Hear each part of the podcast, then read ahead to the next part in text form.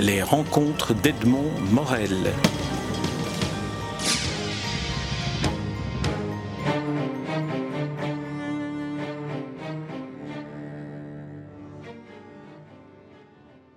Vassilis Alexakis, vous publiez votre euh, dernier roman en date, L'enfant grec, paru chez Stock. Euh, et euh, vous êtes en train de, de, de, de, manipuler le livre qui est, qui est entre nous pendant que je, je fais, la, je fais l'introduction. Alors, euh, ma, ma, première question, et, et d'ailleurs d'y faire un, un, petit dessin, hein, oh, ça c'est extraordinaire.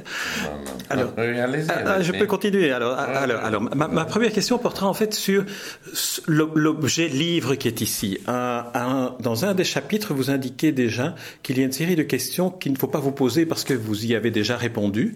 Il y en a trois. Pourquoi en français euh, pourquoi la langue est souvent une héroïne dans vos romans et euh, pourquoi est-ce que l'imaginaire et, et, le réel se mêlent-ils? J'aimerais quand même reposer cette dernière question parce que ce roman-ci est tout de même un roman qui explore le franchissement du rêve, de la fiction et du réel. Oui, euh, écoutez, c'est un peu normal. Euh, au départ du roman, il y a un narrateur euh, qui a subi une grosse opération, qui n'arrive pas à marcher, qui, euh, marche avec des béquilles, et qui habite à côté de Luxembourg, donc sa petite promenade, c'est dans le jardin. Et, ce départ, euh, il est autobiographique, j'ai eu une opération semblable, et c'était en allant à Aix-en-Provence pour parler, pour donner une conférence sur la littérature. Donc je commence par donner une conférence sur la littérature. Pendant la conférence, j'ai terriblement mal à la jambe. On me conduit aux urgences. Je passe 15 jours, je suis opéré. Et cette opération est le point de départ d'un livre. Donc, euh, j'ai l'impression qu'il y a une partie qui se joue entre la réalité et la fiction, et que la réalité me renvoie à la fiction et la fiction à la réalité. Euh, voilà, et ça, ça continue au Jardin du Luxembourg, puisque mon narrateur euh, retrouve dans ce jardin les personnages de, de son enfance, les héros des romans qu'il lisait, disons, jusqu'à 15 ans, jusqu'à l'idiot de Dostoïevski.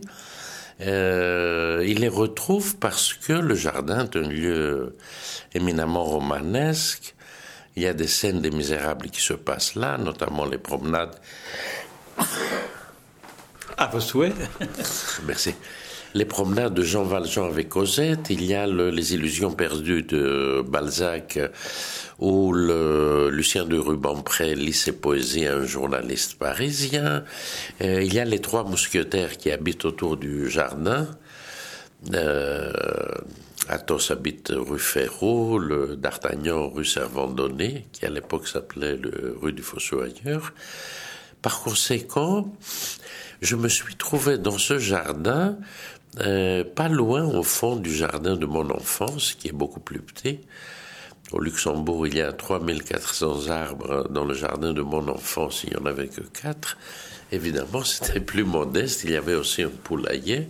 Mais néanmoins, c'est là que je jouais avec les, ces héros de romans euh, que je savais ne pas pouvoir égaler. Je savais que je ne serais jamais un personnage comme eux mais déjà je pensais pouvoir raconter des histoires comme les leurs.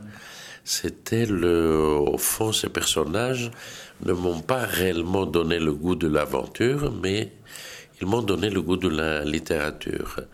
Donc mon, mon narrateur qui est dans une période un peu difficile, où il doit reprendre un peu goût à la vie, où il doit surmonter le choc d'une opération quand même qui aurait pu lui coûter la vie. Euh, il demande l'aide de ses amis d'enfance parce que il ne reste plus personne du passé. Le narrateur, comme moi, a perdu ses parents, il a perdu son frère. Il n'y a plus personne, sauf alors D'Artagnan, Robinson, Tarzan et les autres, qui viennent l'entourer, un peu naturellement, je dirais, parce que à part les scènes euh, qui se passent dans le jardin, les scènes de roman, il y a aussi un théâtre de marionnettes. Et, et ce théâtre, avant-guerre, adaptait les pièces des pièces adaptées les classiques de la littérature. Ce théâtre a joué Michel Strogoff, Le Tour du monde en 80 jours, Alice au pays des merveilles, Don Quichotte, etc. Par conséquent, il y a dans ce théâtre, euh, comme des souvenirs d'un passé euh, un peu lointain, les poupées de ces personnages. Donc mon narrateur se retrouve alors, il rejoint complètement son enfance, et, et, forcément, évidemment, quand on euh, évoque ces personnages, quand on convoque euh, D'Artagnan, euh, Don Quichotte et les autres, et Tarzan, on ne peut pas écrire un roman ordinaire. Il faut que ce soit un roman qui leur ressemble, c'est-à-dire où il se passe des choses, où il y ait une action. Et c'est justement mon personnage qui est plus ou moins immobile, euh, il a besoin de cette agitation autour de lui parce que cette agitation, c'est la vie et il a envie de retrouver sa vie. Quoi.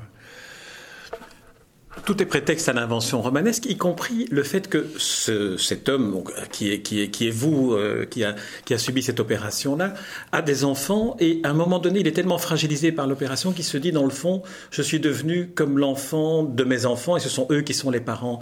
Là aussi, c'est un déclencheur d'une sorte de, retour vers la nécessité des rêves d'enfants qui sont construits par la littérature. Oui, et ça, ça c'est euh, effectivement, il retrouve son enfance de plusieurs façons à travers les héros qu'il a connus quand il était enfant. Il le retrouve parce que, étant dans un état de faiblesse extrême, ce sont ses enfants qui jouent auprès de lui le rôle de parents. Euh, et je pense euh, d'ailleurs que quand on a subi un gros euh, accident, on a besoin de revenir en arrière, on a besoin de se souvenir de son enfance. Mais mon narrateur se souvient de son enfance, mais pas d'une manière statique. Je veux dire par là que les personnages de romans qu'il retrouve au Luxembourg ne l'éloignent pas du tout de la réalité. Au contraire, ils le conduisent vers la réalité. Je veux dire par là, par exemple, qu'il y a un personnage de clochard, de SDF, qui est un peu habillé comme Robinson Crusoe. Mon narrateur pense que c'est Robinson. Or, ce Robinson le conduit dans un local qui se trouve à côté du Jardin de Luxembourg, où tous les soirs, les SDF se réunissent pour discuter. C'est une chose absolument extraordinaire. J'ai découvert son existence en écrivant le roman. Et, là, les, les SDF se retrouvent uniquement pour parler. Je veux dire, ce local et les jeunes gens qui le gèrent et qui s'appellent des compagnons de la nuit ne proposent aucune boisson, aucun médicament, il n'y a pas de douche, il n'y a rien. Mais il faut croire que les gens qui vivent à la rue ont besoin à la fin de la journée de parler de ce qu'ils ont vécu, comme tout le monde. Comme tout le monde qui rentre chez, chez lui, ils ont besoin d'évoquer leur journée. Donc j'ai assisté à leur réunion, j'ai discuté avec eux et j'ai utilisé euh, j'ai utilisé leur réunion, je raconte ça dans une scène du roman, pour montrer aussi, si vous voulez, que la crise économique ne frappe pas uniquement la Grèce, qu'elle est présente à Paris et qu'elle est présente au cœur même du, quartier latin. Donc voilà comment des personnages de romans vous aident à découvrir la réalité et comment aussi la réalité vous renvoie à des personnages de romans. Il y a un va-et-vient permanent et au fond le sujet du livre, c'est ce va-et-vient où on finit par ne plus savoir qui est un personnage et qui est réel. Euh, parce que parallèlement, si vous voulez, au héros de la littérature que j'évoque, et qui jouent des rôles qui leur ressemblent dans le roman, donc des rôles actifs, des rôles d'aventuriers, il y a des personnages qui sont censés être réels. Il y a la dame Pipi du jardin de Luxembourg, il y a un vieux monsieur qui a été bibliothécaire au Sénat, euh, il y a les deux directrices du théâtre de marionnettes, il y a le gérant de l'hôtel, il y a des tas de gens.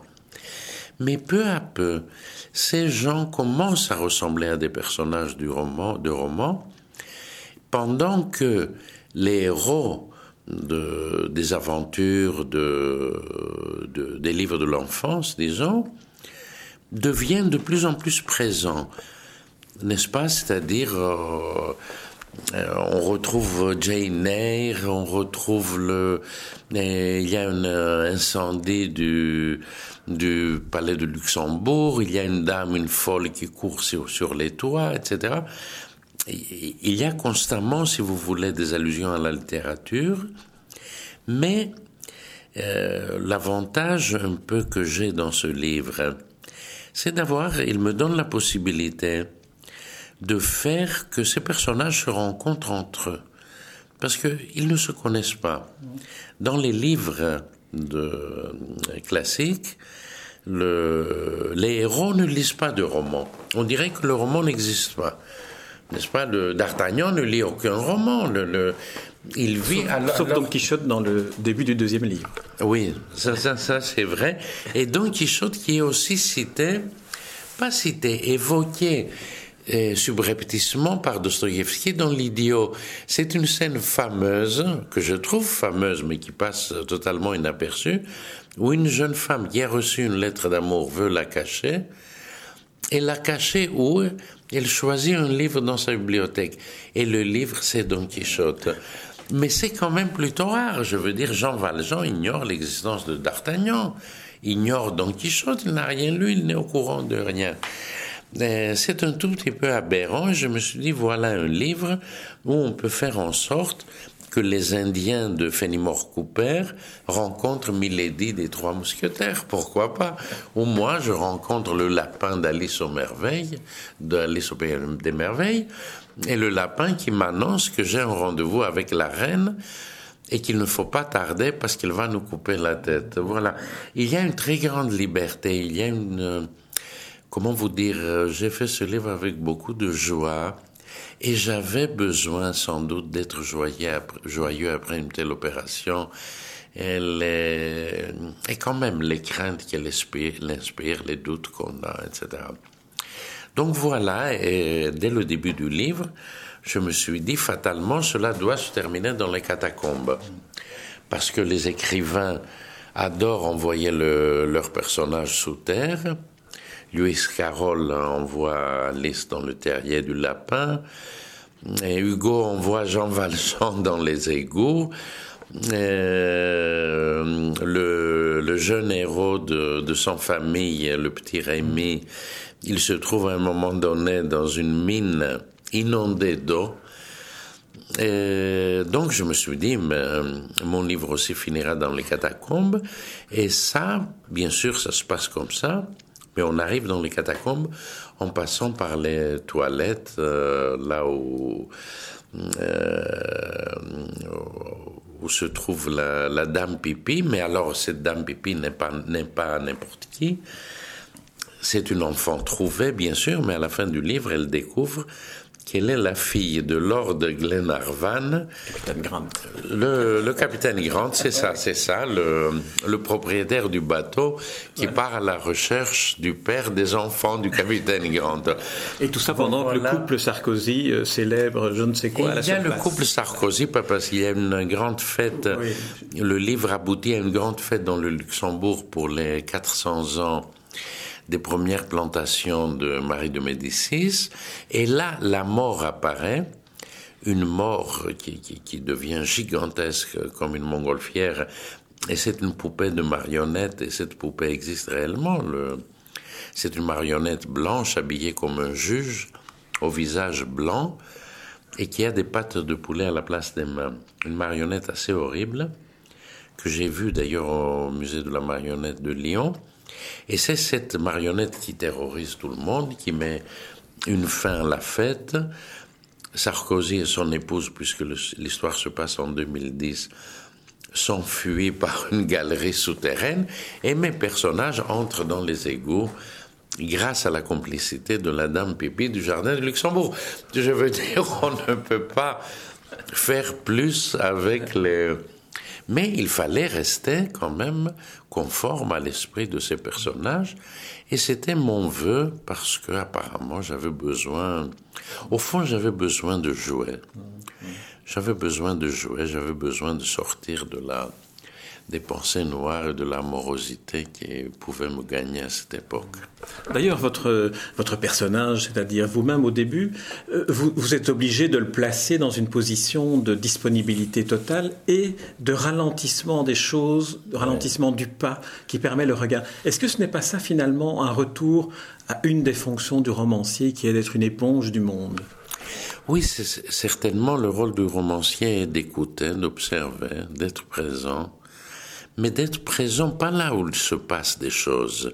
C'est pas un journaliste, il n'est pas à la Chambre des députés, il n'est pas au milieu des, des cortèges, etc. Non, d'être là quand il ne se passe rien, quand la vraie vie s'écoule, euh, avec son ennui, ses banalités.